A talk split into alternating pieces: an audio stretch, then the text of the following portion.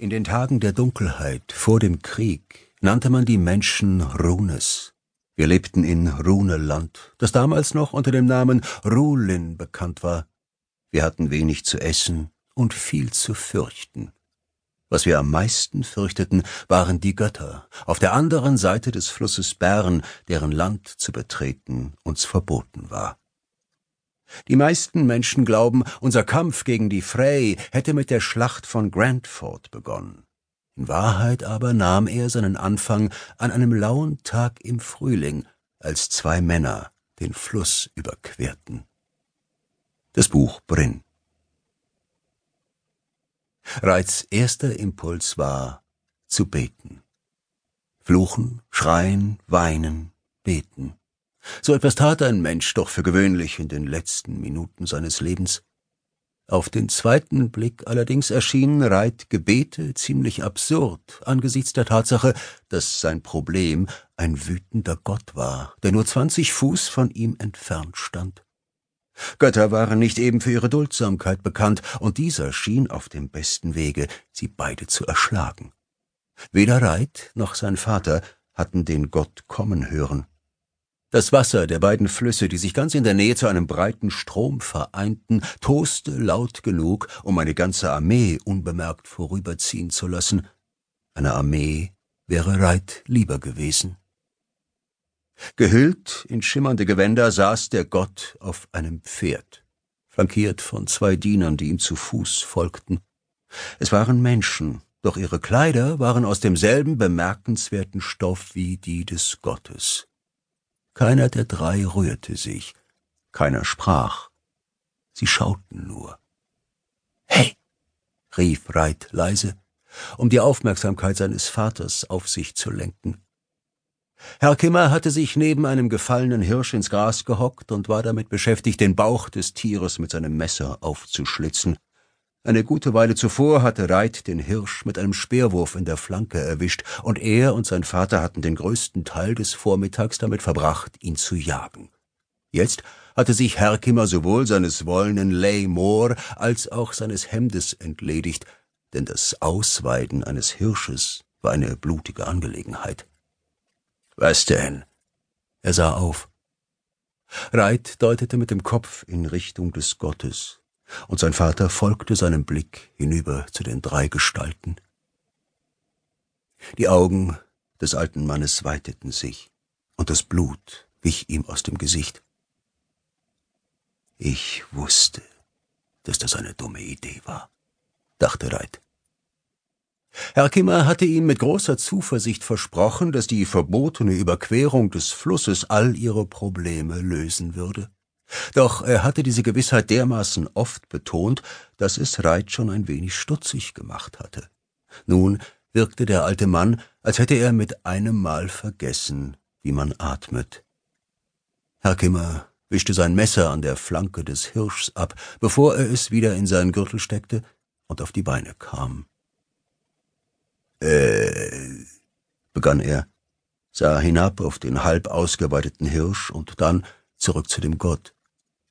Das geht schon in Ordnung. Und das fasste die Weisheit von Reits Vater auch schon zusammen. Das war seine eindrucksvolle Rechtfertigung für die schwere Straftat, die sie begangen hatten, das unerlaubte Betreten göttlichen Landes. Reit wusste nicht, ob das Abschlachten eines ihrer Hirsche vor den Göttern auch als Verbrechen galt, aber er nahm an, dass es zumindest nicht zur Entspannung ihrer Lage beitrug. Und wenn Herkimer noch so oft sagte, es ginge in Ordnung, der Ausdruck auf seinem Gesicht sagte etwas anderes. Reit wurde flau im Magen. Er hatte keine Ahnung, welche Art von Verteidigung er von seinem Vater erwartet hatte, aber sicherlich mehr als das. Es überraschte ihn daher auch nicht, dass der Gott nicht im geringsten besänftigt schien, sondern sie mit wachsender Verärgerung anstarrte. Sie standen auf einem winzigen Stück offenen Weidelands, nicht weit entfernt von der Stelle, an der sich die Flüsse Bern und Nordzweig vereinten. Ein dichter Kiefernwald wuchs ein Stück hinter ihnen auf der Böschung. Weiter unten, wo die Flüsse sich trafen, erstreckte sich ein steiniger Strand. Der wild schäumende Zusammenfluss der beiden Ströme blieb unter der greulichen Wolkendecke das einzige Geräusch. Nur wenige Minuten zuvor hatte Reit den Ort als paradiesisch empfunden. So schnell änderten sich die Dinge. Reit atmete langsam aus und wieder ein und ermahnte sich selbst, dass er keinerlei Erfahrung mit den Göttern oder ihrer Mimik hatte. Er hatte noch nie einen Gott aus der Nähe gesehen, noch nie mit eigenen Augen buchenblattförmige Ohren betrachtet oder Augen so blau wie der Himmel und Haar, das wie geschmolzenes Gold über die Schultern des Gottes floss. Solch glatte Haut und weiße Zähne waren jenseits menschlicher Vorstellungskraft. Dies war kein Wesen der Erde, es war aus Licht und Luft geboren. Seine schimmernden Gewänder bauschten sich in der leichten Brise und verbreiteten eine Aura andersweltlicher Pracht. Der vernichtend strenge Blick war genau das, was Reit von einem unsterblichen Wesen erwartete. Das Pferd allerdings versetzte ihn in noch größeres Erstaunen.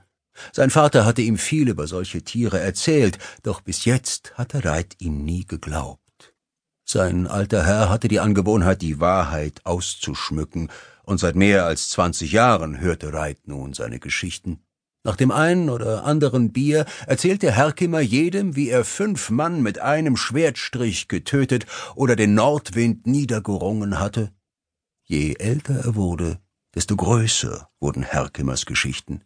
Aber diese Meer auf vier Hufen starrte Reit nun mit großen, glänzenden Augen an, und als das Pferd seinen Kopf schüttelte, fragte er sich unwillkürlich, ob das Reittier eines Gottes wohl seine Sprache verstand.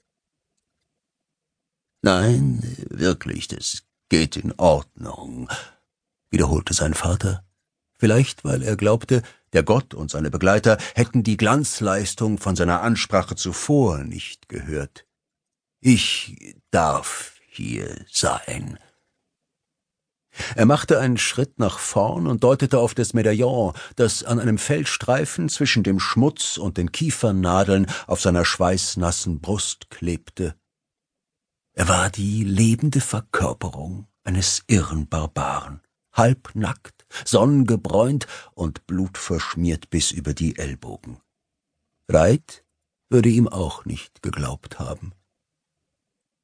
Seht ihr das? Fuhr sein Vater fort. Das polierte Metall zwischen seinen dicken, rötlichen Fingern reflektierte blitzend die Mittagssonne. Ich habe für euer Volk gegen die Gularuns im Hochspeertal gekämpft. Ich habe mich gut geschlagen. Ein Feldherr der Frey hat mir das hier gegeben. Er sagte, ich hätte eine Belohnung verdient.